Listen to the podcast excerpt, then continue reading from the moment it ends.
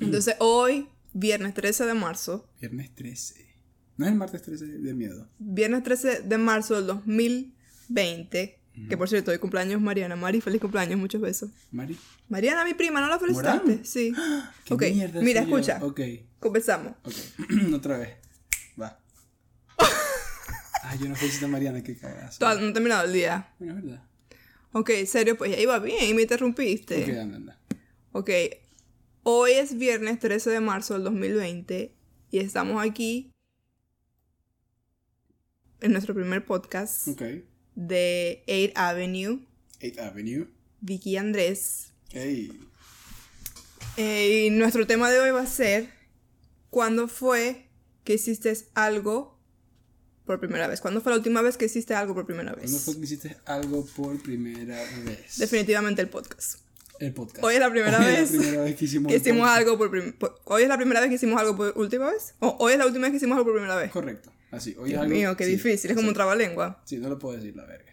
Sí, sí Puedo. se puede, sí se puede. Lo que pasa es que tienes cerveza y media. Sí, bueno, eso es distinto. Pero como cerveza y media no. no Ok. pasa nada. ¿Cuándo fue la última vez? ¿Cuándo fue la última vez que hiciste algo por primera vez? A ver, el podcast, como ya dijimos, que no es nada fácil. Supongo que. No, no es que no, no es que es difícil. Yo pienso que cada quien tiene su grado de pena, por así decirlo, de vergüenza. Y le da miedo pararse un mic- enfrente de un micrófono o de una cámara y hablarle a cualquier tipo de público que venga de frente. Mm. Porque no solamente familia, no solamente son amigos, que posiblemente son los que... No, son los que más te van a apoyar. Pero quizás sean también los que más te van a criticar. Sí, es posible, sí. Pero Eh. también va a ser mucha gente que no te conoce, que esta va a ser la primera cara que van a ver de sí, ti. de primera... ¿Cómo la primera vez? O de nosotros. De nosotros, sí. No es fácil, pero... Eh, puede, otra de las cosas que podemos hablar es de el reto que estamos haciendo con las cuerdas de saltar. Oh, eso fue el- otra cosa que hicimos por primera vez. Que- que tenemos que dos semanas, hace dos semanas. Está yendo súper bien. eh, cada vez más fácil. Pero explícales en qué consiste el, El reto. reto, el reto consiste en hacer mil saltos diarios eh, en una cuerda de saltar. No corridos, porque yo creo que todavía no hemos llegado al punto que lo podemos hacer corrido. Estamos llegando poco a poco. Pero nuestro método ahorita es vamos a hacer 100 o 200 saltos, descansamos o le paso la cuerda a Victoria y Victoria hace sus 200 y así así hasta llegar hasta las 1000. Y hasta ahora nos ha resultado bastante bien. Pero bueno, no entiendo cuál, cuál era tu afán de que yo fuera Vicky y me estás diciendo Victoria. No es que nadie no me dice así, pues. Bueno, pero es nuestro primer podcast. O sea, todavía podemos tratar de solucionar este problema. Ok, está bien. Sí. Eh, entonces, hablando de la cuerda de saltar. Sí, entonces bueno, yo te paso el cuerda de tentar, tú haces los otros 200 hasta que lleguemos hasta los 1000. Ujú. Que hemos estado subiendo esas cosas a nuestras cuentas de Instagram. Ah, sí, es verdad. Sobre todo, yo les he estado comentando lo que me ha costado aprender a saltar la cuerda, que no hacía un salto. Oh, sí, eso sí fue divertido. Estaba- llevaba como tres semanas que hacía un salto y me molestaba y decía, no, yo no lo voy a hacer. Pero nada, seguía y seguía y increíblemente ya hago 70 saltos seguidos sin parar. Sí, sin O parar. sea, eso definitivamente es la práctica y rápidos. hace. no es sí. que es tipo kinder, no, o sea, un, dos, tres, Kinder. cuatro, cinco, o sea, bien rápido. Sí, pero entonces también uno los quiere hacer súper rápido y te empiezas a golpear con la cuerda porque pierdes Porque el pierdes control. el timing, correcto. Sí, el timing y la, la respiración, o sea, te, te, Te descontrolas cansa, te todo cansa, ¿no? completamente. Te. Pero, ¿sabes? Cada vez es más fácil. Antes yo hacía 100, ahora hago 200 sin parar. Es como, ok, si acá está más fácil, me canso menos. Sí, lo mismo que le estábamos diciendo la otra vez a Patricia, ¿te acuerdas? De ¿Acerca de que no se vuelve más fácil Patricia, sino... saludos. Te queremos mucho. Patricia es Ocean. Y o sea, claro, por favor, ese es el mío. Eh, que no, te, no se vuelve más fácil, sino que tú te vuelves mejor. Correcto. En todas las cosas que uno hace, que sigue practicando y poco a poco las vas dominando. Sí. Otra cosa que hicimos algo por primera vez. Bueno, probar esta cerveza maluca. No, esta no está mala. Yo voy a dar el tema de la cerveza porque de verdad no están malas, pero se pueden tomar. Están normales. Están ok. A mí de por sí no me gustan las cervezas. Me las estoy tomando para tener ánimos para hacer este podcast y como que sí está funcionando, porque aquí estamos los dos. Ay. Eh, otra de las cosas que queríamos hablar, que quizás no es tanto de que fue algo que hicimos por primera vez, Ujú. es de este tema del emprendimiento y lo que queremos hacer ahora de manera audiovisual ahorita por lo menos, Ujú. Eh, ya que en Venezuela los que nos conocen desde antes sabían que hicimos lo de los brownies, eh, que más hicimos juntos, intentamos hacer lo de la venta de los Lazo. lazos, que fue un Sí, desastre, pero bueno, Desastroso. igual uno sigue probando y probando y Cada quien va encontrando su. lo que su le guía, gusta. su Sí. norte. Yo le digo como que talentos ocultos.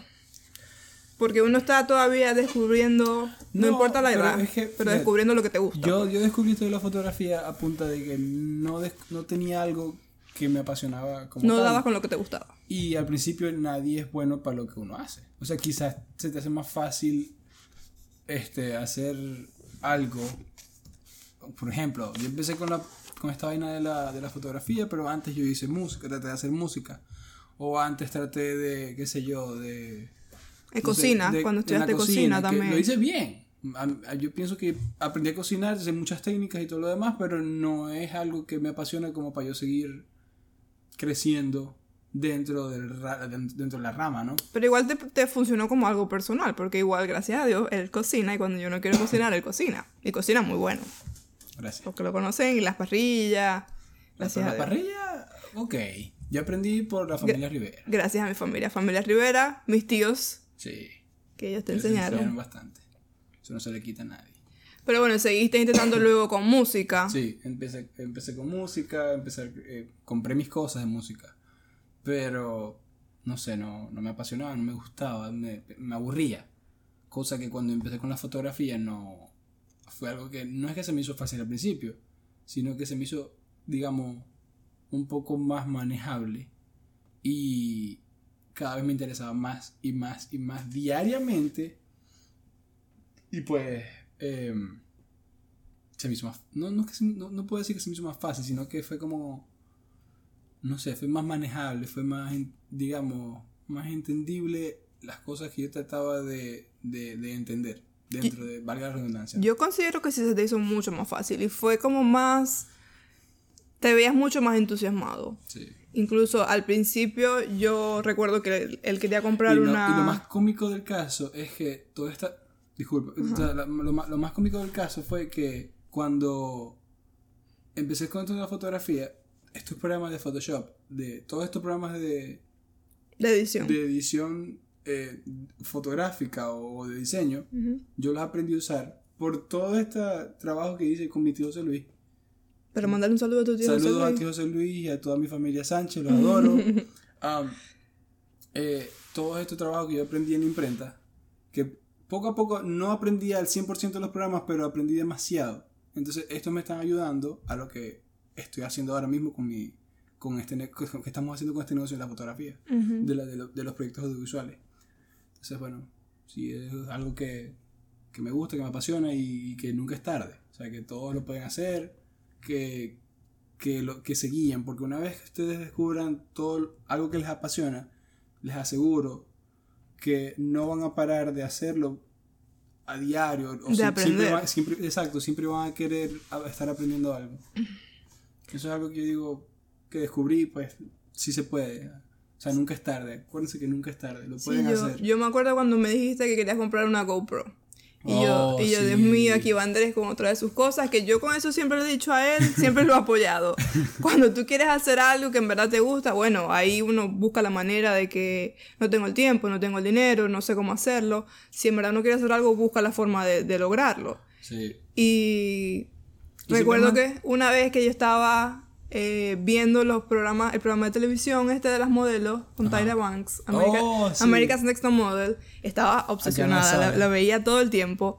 Y a veces él se sentaba conmigo y, y miraba las sesiones fotográficas porque es un programa donde en cada capítulo hacen una sesión de- eh, fotográfica y con un, con un estilo y las van O sea, corrigiendo y todas todo las eso. las- sesiones fotográficas eran distintos estilos para distintos, eh, digamos... como distintas evaluaciones que hacía. Sí, pero también eran dirigidas como no solamente a nivel fotográfico para uno, o sea, no era solamente fotógrafo que estaba dirigiendo la sesión fotográfica para él, porque él quería este estilo exacto, sino que era para CoverGirl o era para otra empresa de maquillaje, o, era, o sea, siempre dirigía las sesiones para otras cosas.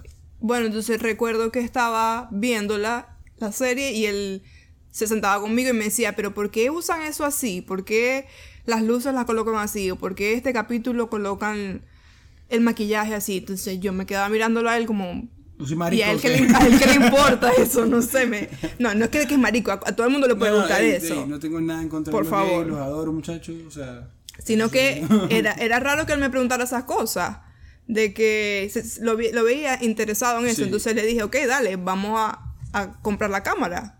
Porque lo, lo notaba muy entusiasmado con eso. ¿pero era la GoPro o era la cámara Ahí, normal? no, ahí ya empezaste a querer comprar la cámara profesional. Ajá.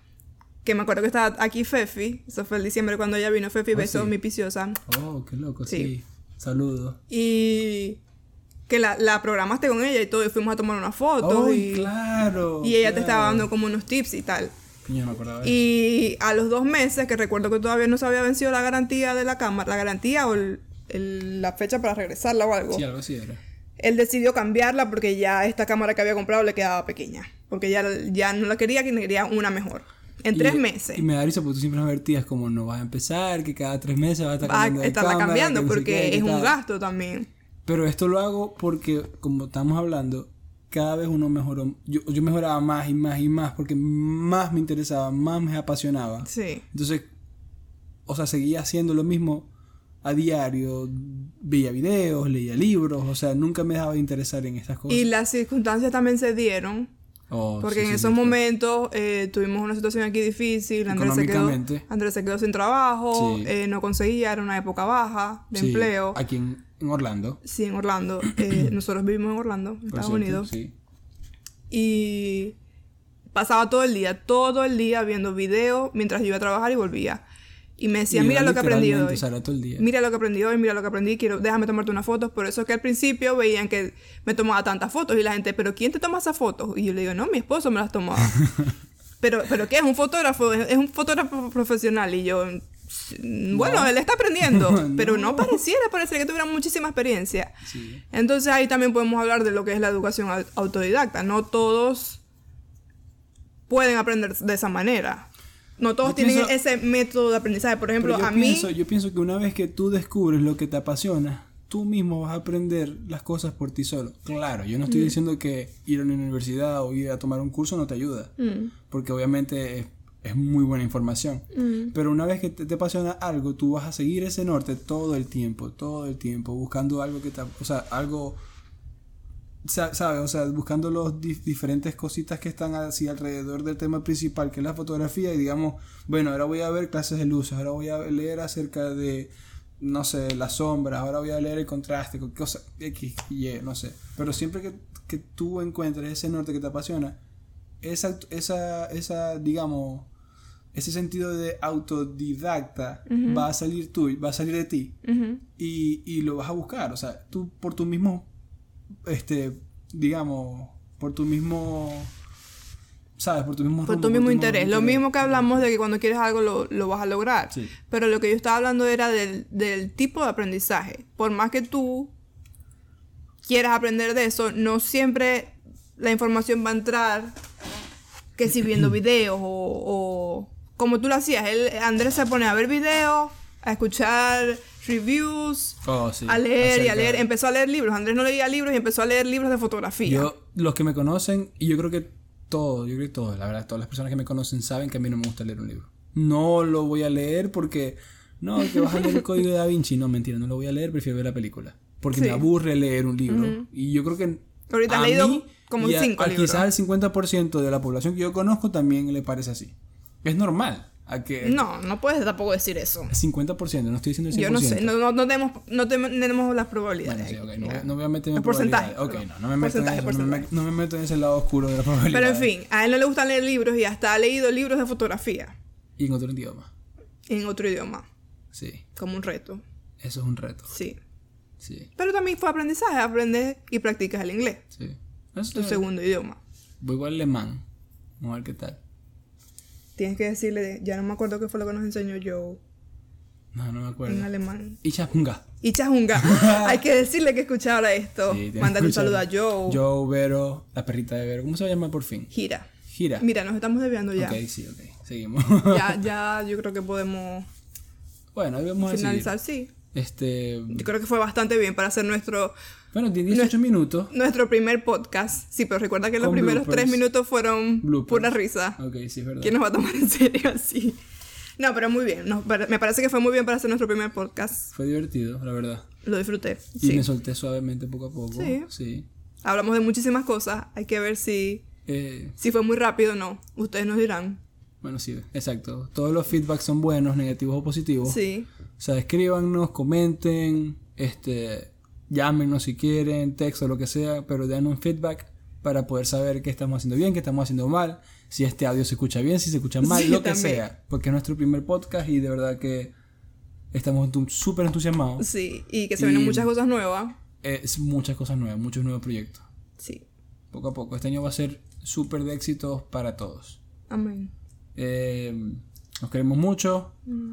De nuevo, esta es la 8th Avenue, nuestro podcast, nuestro primer podcast. Mi nombre es Andrés, junto a mi esposa Victoria. Victoria, sí. Y, Y, pues cuídense. Chao, chao. Los queremos. Chao.